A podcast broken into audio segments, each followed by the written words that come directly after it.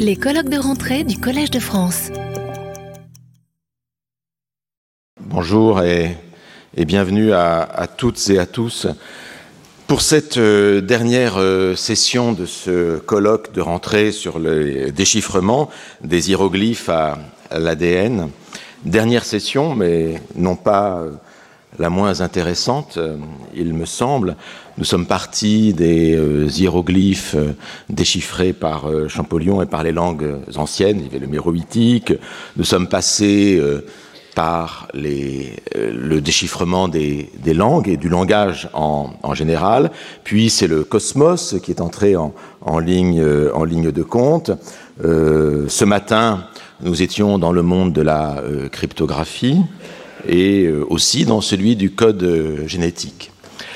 Mais qu'en est-il des, qu'en est-il des œuvres d'art? Qu'en est-il des discours?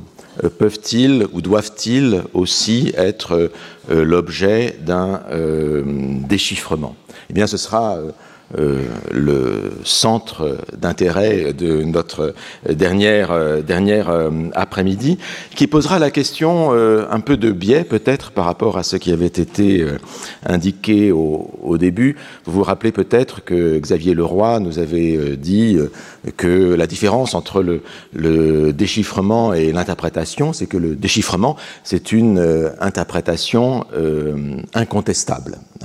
Euh, et que le déchiffrement donc est vraiment le décodage d'une réalité objective, euh, positive euh, derrière, derrière les signes. Mais la question est comment savons-nous qu'un déchiffrement ou qu'une interprétation est incontestable hein? Quelle qualité posons-nous dans l'objet pour que nous considérions pour que nous soyons convaincus de cette incontestabilité du déchiffrement? Alors, cela peut être prouvé de manière positive, mais euh, il y a aussi peut-être des discours, euh, des œuvres, qui euh, s'exposent délibérément à un, déchiffrement, à un décodage, des réalités aussi qui s'exposent à, un décodage, ou des esprits qui souhaitent décoder la réalité comme si on pouvait repérer une, réalité cachée derrière. Et donc cet après-midi, c'est effectivement cette tension euh, qui existe entre euh, déchiffrement et interprétation euh, que nous allons étudier à travers trois, trois, trois, trois, exemples, et ce qui va nous amener, au bout du compte, à une réflexion sur un, autre terme qui a été relativement peu encore employé euh, ici, mais qui, je crois, euh, complète très bien toute notre réflexion, c'est celui d'herméneutique, hein, c'est-à-dire la, la, science de euh, l'interprétation. Et donc nous commençons, euh, nous commençons tout de suite par notre premier intervenant. Il s'agit de de Yann Blanc, hein, qui est euh, professeur euh, d'histoire euh, de l'art du 15e, 17e siècle, je crois, à l'université de, Genève, et qui est l'un des très grands spécialistes de la peinture du nord de l'Europe, peinture euh, hollandaise, peinture, euh, peinture anglaise, en particulier durant le XVIIe et XVIIIe siècle et, XVIe siècle également. Il a publié de très euh, nombreux livres sur le siècle d'or hollandais, sur Vermeer, même sur Van Gogh, hein, qui est un peu en dehors de la, de la période de prédilection. et il prépare actuellement un livre sur Rembrandt. Et il doit nous parler, donc euh, dès maintenant, d'un sujet qui rentre totalement en dialogue avec euh, tout ce que nous avons vu, en particulier dans la première matinée, et qui s'intitule ainsi Peindre d'une façon hiéroglyphique l'art de l'énigme chez euh, Johannes Vermeer. Merci, cher William, de cette introduction. C'est pour moi un, grand plaisir, évidemment, un grand honneur aussi d'être parmi vous aujourd'hui. Euh, pour participer à cette célébration de la mémoire de, Jean-François Champollion. Donc très heureux d'être là, mais peut-être au risque de susciter en vous une certaine forme de déception, je ne vous parlerai pas de Champollion, du tout. Et je vais même ajouter une, seconde déception à la première, en, vous, en répondant à la question qui suit. Existe-t-il dans l'œuvre de Johannes Vermeer, dont je vous parlerai donc aujourd'hui, les signes d'un intérêt explicite pour les hiéroglyphes? La réponse est non. La question cruciale est donc que fais-je ici?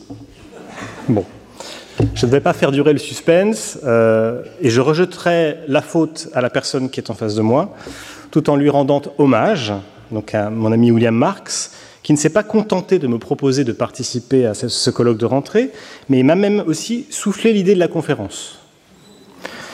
La faute, en réalité, c'est beaucoup dire, car euh, l'hommage est mérité, car après avoir préparé cette euh, présentation, il me semble en effet que cette association, apparemment absurde, entre la langue des anciens Égyptiens et l'art du peintre hollandais peut être pertinente, mais à la condition d'être considérée et reconstruite à partir de la culture savante et visuelle de Vermeer, et sans plaquer sur elle une érudition hors de propos, ni une connaissance évidemment supérieure des hiéroglyphes.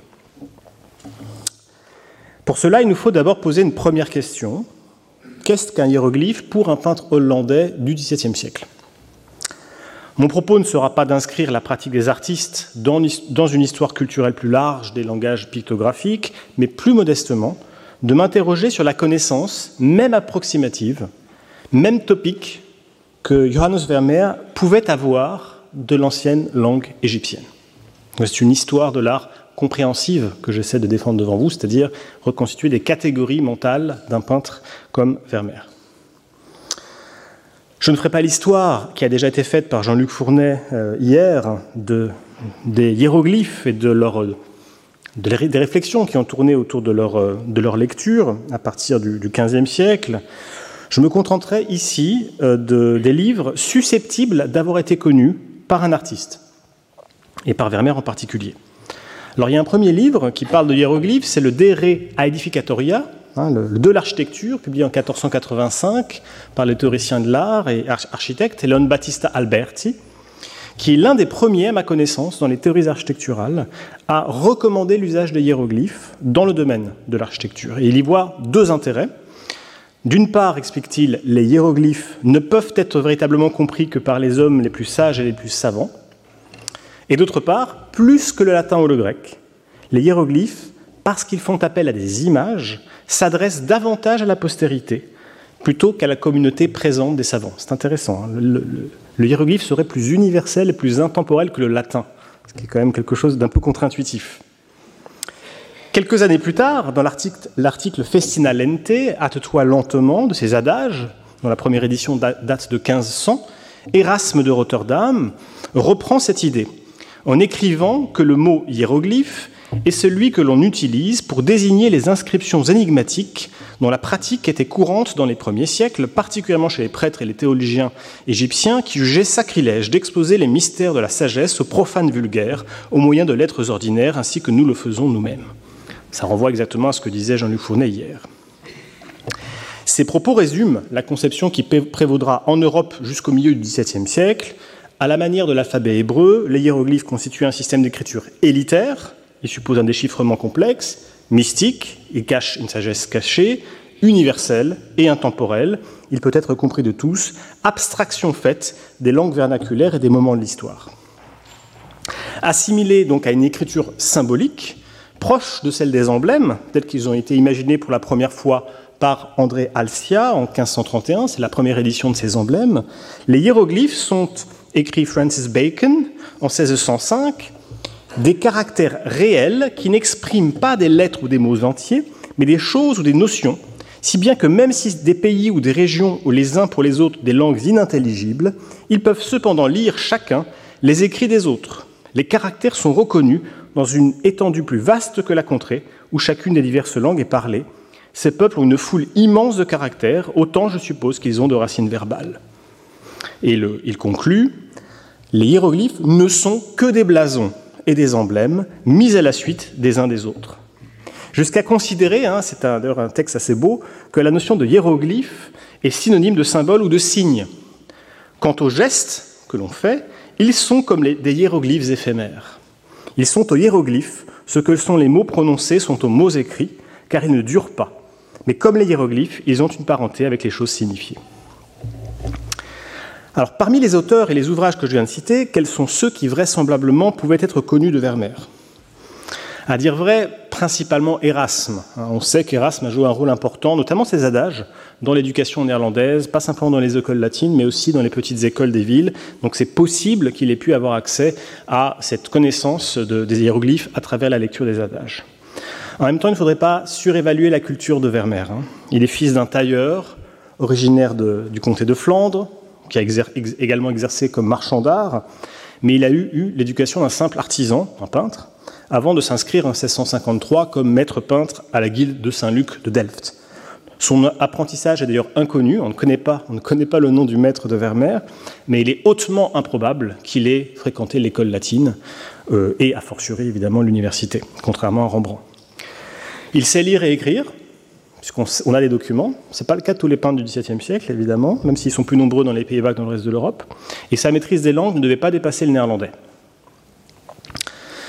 En revanche, on sait qu'il y a un livre qu'il a lu. Et ce livre, c'est la traduction que Dirk Peters Peirce publie en 1644 de l'Iconologia, l'iconologie, publiée pour la première fois en 1593 par Cesare Ripa. Dans l'introduction de cette traduction, Ripa associe explicitement les hiéroglyphes aux figures allégoriques de son recueil. Par amour sincère de la sagesse, Pythagore voyagea au prix de mains efforts jusqu'en Égypte, où il apprit le secret des choses qui étaient cachées dans ces devinettes, et revenu avec, avec davantage de science et d'années, mérita qu'après sa mort, l'on fit de sa maison un temple que l'on consacra à l'excellence de sa sagesse. On trouva aussi que Platon a tiré des secrets de Pythagore une grande partie de ses enseignements, tout comme les saints prophètes ont dissimulé leurs leçons, et que le Christ, qui fut l'accomplissement des prophéties, cacha sous l'obscurité de ses paraboles la plupart de ses divins secrets. Hein, L'écologia de, de, Ripa, c'est en fait un recueil d'allégories, et on voit ici comment se, se procède une analogie entre les hiéroglyphes, euh, les paraboles christiques, les mythes platoniciens. Dans la préface qui précède sa traduction, Perse ajoute par ailleurs, pour compléter véritablement cette analogie, que pour écrire son ouvrage, Ripa s'est inspiré, je cite, d'écrivains égyptiens, chaldéens, grecs, latins et d'autres encore. On, on, se demande quels sont les autres encore. Et sans doute n'est-ce pas un hasard si pour la traduction française de l'Iconologia, publiée par Jean Baudouin en 1636, le frontispice gravé par Jacques Deby nous montre un mémorial flanqué de deux obélisques. En peu de mots, Ripa, traduit par Perse ici, résume ainsi ce qu'ont sans doute représenté pour Vermeer les hiéroglyphes égyptiens. Un système d'écriture fondamentalement mystique, fondé comme les mythes platoniciens, les textes saints ou les paraboles christiques, sur l'idée que la vérité surtout si elle est de nature sacrée, ne peut être simplement communiquée à l'intelligence humaine, nécessairement limitée aux réalités accessibles au sens, mais doit être exprimée par des images, des métaphores, des symboles, dont la révélation n'est possible qu'à travers la participation active du lecteur ou de l'auditeur. C'est une idée d'ailleurs qu'on retrouve dans deux traités de peinture néerlandais du XVIIe siècle, que Vermeer connaissait très probablement. Le premier et le Schilderboek, le livre des peintres, publié en 1604 par Karel van Mander, qui est un livre très lu par les peintres néerlandais du XVIIe siècle, on retrouve dans toutes les bibliothèques, quand les peintres ont des livres. À la fin duquel Van Mander associe le fonctionnement de ce qu'il appelle les figures symboliques et les hiéroglyphes, ou écritures des anciens Égyptiens. Pour lui, finalement, un hiéroglyphe, c'est une figure symbolique, tout simplement. Le second traité que je voudrais évoquer ici n'a pas été lu par Vermeer, puisqu'il a été publié après sa mort, mais il a été écrit par un peintre qu'il connaissait probablement, Samuel van Hoogstraten, puisque deux tableaux de ce peintre se trouvaient dans la collection de Vermeer. Donc il y a un lien personnel direct ici. Et dans ce traité, l'introduction à la haute école de l'art de peinture, Inleiding to the Hogeschool der Schilderkunst, en 1678, Van Hoogstraten écrit que, je cite, pour orner une œuvre simple de la façon la plus estimable, le mieux est d'ajouter ce qui se peut se faire de différentes façons, une partie accessoire qui explique les choses de façon voilée. Un symbole fait de figures ou d'animaux réunis servira alors à dévoiler des passions ou des émotions à la façon d'un texte connu et lisible. Les Égyptiens, les Chinois, les Japonais et les Mexicains ont écrit leurs livres avec des symboles en lieu et place des lettres. Et cette façon de représenter est également parvenue jusqu'à nous avec l'art de peinture. J'ai mieux à vous offrir à présent pour poursuivre une réflexion que des livres, possiblement lus par Vermeer, j'ai aussi un tableau peint à la fin de la vie du peintre qui confirme sa lecture du texte de Ripa. Voici ce tableau. Qui voit-on? D'abord une femme assise, dont le pied droit foule un globe céleste. La main droite est posée sur le cœur, tandis qu'elle lève les yeux vers le ciel, et le bras gauche posé sur une table. Cette figure est la transcription quasi exacte de la figure allégorique de la théologie, telle qu'elle est décrite et analysée par Cesare Ripa. Je vous en donne la description complète. Vous allez voir que cette description recoupe une partie du tableau de Vermeer. Description que je donne ici dans la traduction française de la traduction néerlandaise euh, de Ripa. Une femme avec deux visages dissemblables, contemplant le ciel avec le plus jeune et la terre avec le plus vieux, assise sur un globe céleste où une sphère ronde et bleue semée d'étoiles, tenant la main droite appuyée sur son sein et la gauche tendue vers la terre, empoignant le bord de son habillement où se tient une roue sur le côté.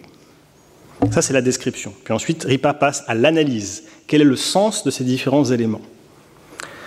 Comme la roue ne touche la Terre que par la plus basse partie de sa circonférence quand elle vient à se mouvoir, de même, l'honnête théologien ne doit se servir de ses sens pour s'approcher de la connaissance qu'autant qu'il en peut être aidé pour passer outre et non pas pour s'y plonger trop avant. Les deux visages avec lesquels elle regarde le ciel et la terre montrent, comme le dit saint Augustin à Volusianus, que la théologie aspire à contempler sans cesse et à aimer sans cesse Dieu, avec persévérance, et c'est pourquoi elle ne peut regarder vers le haut et vers Dieu sans qu'en même temps son œil ne s'abaisse. Cela veut dire qu'il n'est pas, pas, nécessaire que le théologien s'élève jamais aussi haut par son entendement, qu'il ne se souvienne qu'étant homme, il est par conséquent sujet à faillir, et c'est pourquoi il lui faut aller avec précaution et observer lui-même avec soin comment il pourra expliquer et proclamer la parole de Dieu. Elle est peinte avec un visage jeune regardant le ciel, car les objets loin de nous, parce qu'élevés et étendus, sont curieux et agréables. Comme les choses terrestres et basses sont sujettes à beaucoup de fatigue et de pesanteur, étant ennuyeuses et déplaisantes. Elle est assise sur un ciel étoilé parce que la théologie ne se fonde pas sur des matières terrestres, mais s'efforce de tendre directement vers la connaissance de Dieu, d'où elle tire une règle et une ligne directrice pour la science et la connaissance de toutes choses, que sa lumière répand sur les, choses que nous voyons avec grand étonnement, ici sur terre, de nos propres yeux. les mains devant la poitrine expriment la noblesse, car c'est la connaissance de toutes les connaissances. Le bord du vêtement tenu avec les mains signifie que l'une des parties de la théologie de Dieu s'étend aux choses terrestres, mais nécessaires, qui consiste en ce que nous, accomplirons nos actes honnêtement selon la loi pour éviter les péchés, pour honorer Dieu intérieurement et extérieurement, et d'autres choses qui sont comme un vêtement sous lequel nous ne pouvons pas pénétrer, à moins que d'être une âme éclairée par Dieu. Voilà l'analyse de, cette figure, analyse évidemment fondée sur une, une grille allégorique de ce point de vue, Cesare Ripa est très clair. Il le dit dans le texte, au tout début de son analyse, la figure dont il propose une représentation est, je cite, l'image hiéroglyphique appropriée de la connaissance théologique. La question qu'il faut se poser maintenant, c'est en est-il de même dans le tableau de Vermeer? Je ne le crois pas pour deux raisons. D'une part, la transcription de la figure de Ripa dans le tableau de Vermeer n'est pas exacte. On n'y trouve pas les deux visages dissemblables, par exemple. La figure n'est pas assise sur un globe terrestre, elle a le pied posé sur lui, mais elle est assise sur un fauteuil. Ce globe n'est pas une sphère ronde et bleue semée d'étoiles, mais c'est un globe, et même un globe terrestre, qui plus est, qui est dû au géographe hollandais Jodocus Hondius. On a, on a pu l'identifier. Quant à la main gauche, elle n'est pas tendue vers la terre, empoignant le bord de son habillement où se tient une roue sur le côté, mais elle est posée sur une table. D'autre part, c'est encore plus important, cette transcription par Vermeer de la figure de Ripa n'épuise pas le contenu symbolique du tableau, où l'on trouve d'autres éléments. Une tribune sur laquelle est assise la figure, qui est recouverte d'un tapis vert et jaune, la robe de la protagoniste, de satin bleu et blanc bordé d'or, la table où l'on voit un calice, une étole verte, une Bible ouverte, une couronne d'épines, un crucifix d'ébène, le panneau de cuir doré recouvrant le mur de fond, auquel est accrochée une grande crucifixion du peintre flamand Jacob Jordans. Au premier plan, une pomme en partie dévorée et un serpent écrasé par une grande pierre angulaire. Au plafond, une boule de verre suspendue à un ruban bleu. Et au premier plan, le pan d'une tapisserie flamande de la fin du XVIe siècle. Ces différents éléments sont en réalité pris par Vermeer, en grande partie, à d'autres figures symboliques de Ripa, hein, qui ne sont pas toutes illustrées d'ailleurs ainsi qu'un autre auteur. Vous retrouvez ici un exemple de la foi, hein, parce qu'il y a plusieurs figures allégoriques différentes. Il, y a, la, il, y a la, théologie, mais aussi il y a la foi. Il y a la foi catholique et universelle. Il y a la foi chrétienne. Il y a la foi dans le Christ. Et puis un emblème en bas à droite qui est tiré d'un texte d'un père jésuite, Willem Hessius, qui illustre Matthieu 14, 31, Homme de peu de foi, pourquoi as-tu douté? Il s'agit des emblemata sacrés des fides spe caritate de 1636. Vous voyez que le, le dénominateur commun, c'est la notion de foi, mais Vermeer va employer et combiner différents emblèmes et différents symboles au sein de la même image.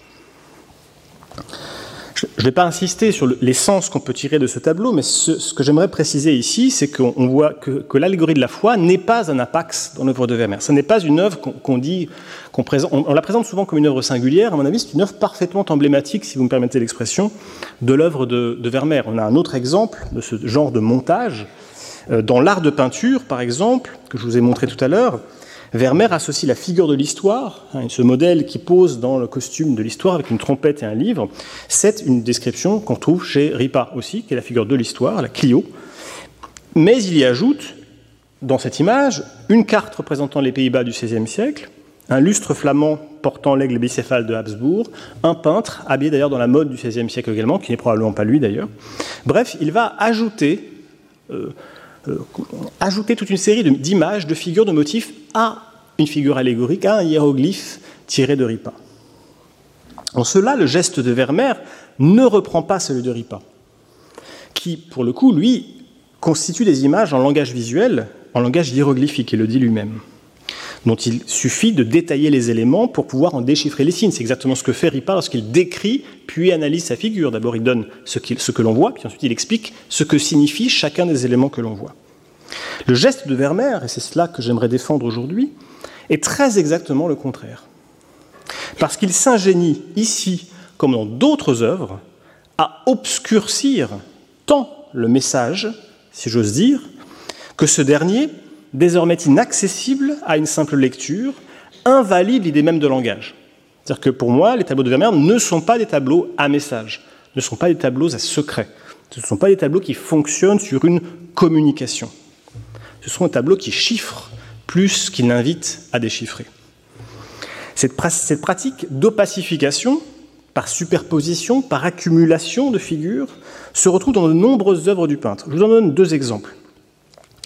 Dans La jeune fille au verre de vin, Vermeer associe au couple de figures du premier plan une figure symbolique qui est visible sur les verres colorés de la fenêtre et qui est empruntée, là aussi, à un recueil d'emblèmes hein, de Gabriel Rollenhagen, les, les Selectorum Emblematum de 1630, 1613, qui est un emblème de la tempérance. Évidemment, ça fonctionne bien avec cette jeune femme à qui on propose un verre de vin.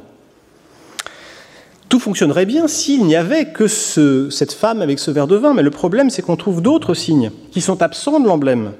Que signifie ce troisième homme à la pose mélancolique? Que signifie ce portrait accroché au mur sur le mur de fond, qui est d'ailleurs un portrait masculin? Ou que signifie ce rire de cette jeune femme auquel le, le verre est tendu? On peut en tirer des interprétations radicalement différentes, voire opposées. Un second exemple confirme que pour Vermeer, l'enjeu principal n'est pas de véhiculer un message ou de communiquer une pensée, mais bien de jouer avec les capacités interprétatives du spectateur.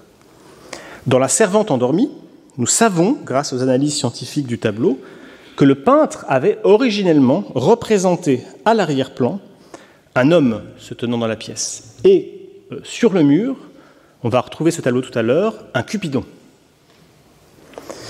Cette figure, euh, combinée à d'autres éléments de la composition, aurait permis d'introduire dans l'image le thème de l'amour, évidemment, déçu ou attendu, mais tout de même, le thème aurait été présent. Mais de façon si claire et si distincte que Vermeer a fini par effacer ces éléments. Le résultat de ces effacements est que le tableau peut véhiculer cette signification sans que cette signification puisse être considérée comme certaine. Ce qui explique que d'autres lectures puissent être, faites du tableau. Certains historiens de l'art, par exemple, pensent qu'il s'agit plutôt d'une allégorie de la paresse. Et ça fonctionne très bien. Mais ça n'invalide pas la lecture qui serait celle d'une femme qui attend son homme rentrer à la maison, par exemple. Ici, je viens d'employer un terme qui me paraît un terme décisif ici, et qui permet de qualifier le rapport que Vermeer souhaite instaurer avec les spectateurs. C'est la notion de jeu. Pour de nombreux historiens de l'art, je pense par, parmi les plus récents à Thijs Westein ou Hanneke Roldenboer, le hiéroglyphe a été considéré comme une sorte de possible archétype d'un langage universel.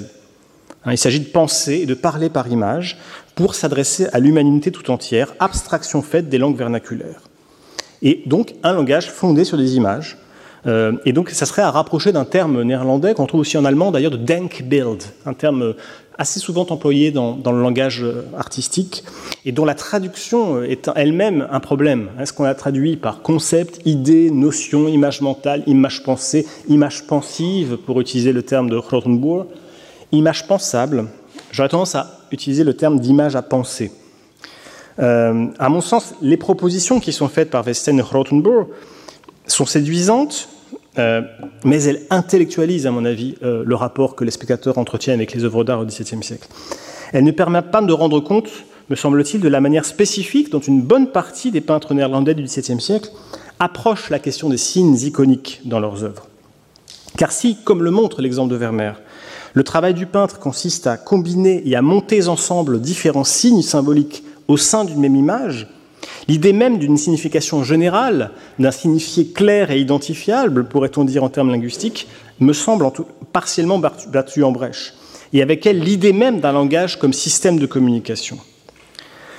Ça ne signifie pas que pour Vermeer, un tableau ne puisse être considéré comme un langage, mais que pour lui, la fin première de ce langage n'est pas la communication d'une signification, mais plutôt la constitution d'une relation entre les signes convoqués et le spectateur interpellé. Et en cela, son art se rapproche de celui de l'énigme, qui est un exercice d'abord rhétorique puis littéraire, fondé sur le principe, rappelé et condamné d'ailleurs par Quintilien, de l'ambiguïté qui tient l'intelligence en suspens. Produire un, énoncé dont la signification est indéterminable.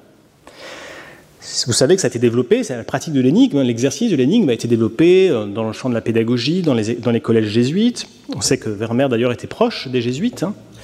Euh, l'art de l'énigme, prend d'ailleurs une nouvelle ampleur au XVIIe siècle à travers la publication de jeux d'esprit, dont la fonction n'est pas d'inciter les lecteurs, comme face à des devinettes, euh, à trouver le sens caché de figures ou de sentences, mais d'exercer leur talent d'interprète. Je renvoie ici à Charles Cotin, qui, dans son recueil des énigmes de ce temps, de 1646, écrit L'énigme est un discours obscur de choses claires et connues, lequel on donne à expliquer pour l'exercice et le divertissement de l'esprit. Pour l'exercice et le divertissement de l'esprit. Le, code a moins d'importance que le décodage, si j'ose dire. Le sens importe moins que le déchiffrement.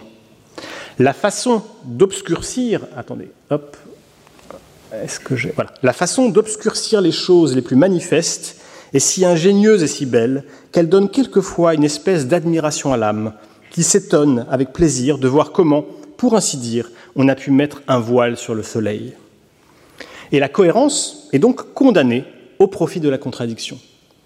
La métaphore euh, contenue qui passe en allégorie est une figure propre à l'énigme.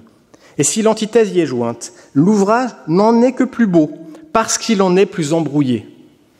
L'esprit en est agréablement surpris, et ce qu'on lui propose lui paraît impossible et par conséquent incroyable, ayant peine à s'imaginer qu'un même sujet puisse être capable de deux contraires.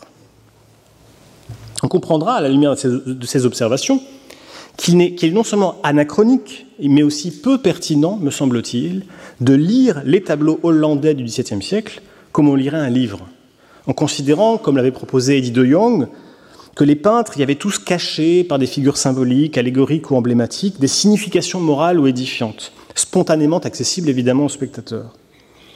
L'enjeu pour Vermeer, me semble-t-il, comme d'ailleurs pour beaucoup de ses confrères, n'est pas de produire des images pensives ou pensantes, mais des images pensables, des pensées produites par et dans l'image, offertes à l'imagination et à l'inventivité du spectateur, fondées sur des sens possibles plutôt que sur des sens déterminés et limités, semblables à des codes à communiquer, est destiné avant tout à émerveiller, à surprendre et à amuser. À cet égard, et de façon paradoxale, le hiéroglyphe ne constitue pas pour Vermeer le parangon d'un langage dont les caractères peuvent être universellement déchiffrés, mais celui d'une énigme dont l'expression est chiffrée, dont la détermination des sens précis est impossible et dont la beauté tient précisément à cette obscurité intrinsèque et au plaisir pris à son déchiffrement infini. Et pour finir, euh, il me semble intéressant de constater que nombre des œuvres de Vermeer insistent sur cette dimension. On pourrait même considérer, à y regarder de plus près, que l'œuvre de Vermeer fourmille de chiffres, de chiffreurs, de déchiffreurs, ou plutôt en réalité de chiffreuses et de déchiffreuses. Ce déchiffrement peut être celui assez conventionnel de la lecture, comme celle à laquelle ça donne la liseuse à la fenêtre, sans que le peintre ne donne suffisamment d'indices pour que nous devinions le contenu de la missive. Mais encore une fois, Vermeer a procédé de façon méthodique. Une analyse scientifique a très récemment euh, constaté que dans un premier temps, le peintre avait peint là aussi un Cupidon dans l'image, accroché sur le mur du fond, découverte faite lors de la restauration du tableau. Et il l'a effacé. Cet effacement est significatif de la volonté non pas de faciliter, mais d'entraver, de compliquer le travail du déchiffrement. Au fond, son travail consiste, comme dans la femme écrivant une lettre avec une servante, à chiffrer plus qu'à déchiffrer. Le plaisir pris par le spectateur étant d'admirer la complexité du code, de tenter de le briser et de constater in fine que cette tentative n'appartient qu'à lui. Ce sera sa proposition, son interprétation. Il ne s'agit pas de ce fait de communiquer une signification, mais de laisser au spectateur le soin de fabriquer celle qui lui paraît la plus séduisante, la plus amusante, la plus ingénieuse peut-être, abstraction faite finalement de toute signification réelle ou absolue. Comme le résume le visage expressif de la maîtresse de maison dans le célèbre tableau de la Freak Collection, le défi pour Vermeer est de poser des questions et non d'apporter des réponses, ou plus exactement d'ouvrir suffisamment le champ sémantique de ses œuvres pour qu'elles puissent satisfaire n'importe quel spectateur curieux. Sans doute, le succès euh, sensationnel, euh, aujourd'hui encore, de la jeune fille à la perle, tient entre autres à ce que je pourrais appeler une qualité hiéroglyphique de l'image, qui, nous regardant, nous adresse une double question. Qui suis-je et qui es-tu? Ce déchiffrement, par ailleurs, peut se faire déchiffrage, en prenant l'aspect d'une lecture d'une partition, comme c'est le cas du concert, où les notes marquées sur le livret, quoique ce dernier nous soit évidemment caché, sont transformées en son et en voix. Il s'agit de passer d'un langage à l'autre, mais la fonction de ce passage, de cette traduction, n'est pas de signifier, mais de produire des effets physiques, sensuels, sur l'esprit et le corps de ces personnages, donc à travers eux, sur le spectateur. Quant à la leçon de musique, où le peintre a représenté dans, dans le miroir trônant au-dessus du virginal le reflet de son propre chevalet, ici, elle signale deux aspects essentiels de l'image ainsi produite, son caractère parfaitement artificiel, issu de l'imagination de l'artiste et adressé au spectateur, et la dimension de divertissement, de jeu, hein, d'humour, de joie, avec laquelle il faut embrasser les différents signes et figures rassemblés au sein d'une même image. Ce miroir, en un sens, est bien le hiéroglyphe d'une image qui, analogue au texte de Roland Barthes à la fin de sa vie, suscite le plaisir et la jouissance du spectateur par sa participation active à l'identification et à la réunion de ces fragments de sens possibles. Vous l'aurez compris, pour Vermeer, le hiéroglyphe est moins le caractère d'un langage que la figure d'une énigme. Si le peintre landais devait être considéré comme un cryptographe, semblable à ceux qu'Anne Canto nous a présentés ce matin, ce serait un étrange cryptographe, dans la mesure où il n'a pas véritablement de message à passer. Ou, pour être moins radical, dans la mesure où le message qui est éventuellement le sien a moins d'importance que le chiffre qui permet de l'obscurcir. Au fond, les œuvres de Vermeer valent parce que Vermeer est chiffre pour chiffrer, et ses spectateurs déchiffrer pour déchiffrer. Ces œuvres ne sont pas des codes dont la découverte de la clé permettrait de dévoiler le sens profond. Elles ne distinguent pas déchiffrement et décryptage, dans la mesure où, comme des pièges visuels quasi érotiques, elle capte le regard par le charme des figures et la séduction du pinceau, suscite le désir d'entrer en elle, mais se refuse à la consommation complète. Allégorie de la frustration. Le plaisir mystérieux issu de ce spectacle ne tient ni à la conscience d'un sens enfoui dans les replis des formes colorées, ni à l'indéchiffrabilité intrinsèque de ces formes, mais à la co-construction par l'artiste et par le spectateur d'un ou de plusieurs sens possibles, à partir d'un matériau suffisamment intéressant pour susciter des questions et suffisamment ouvert pour éviter de répondre de façon univoque.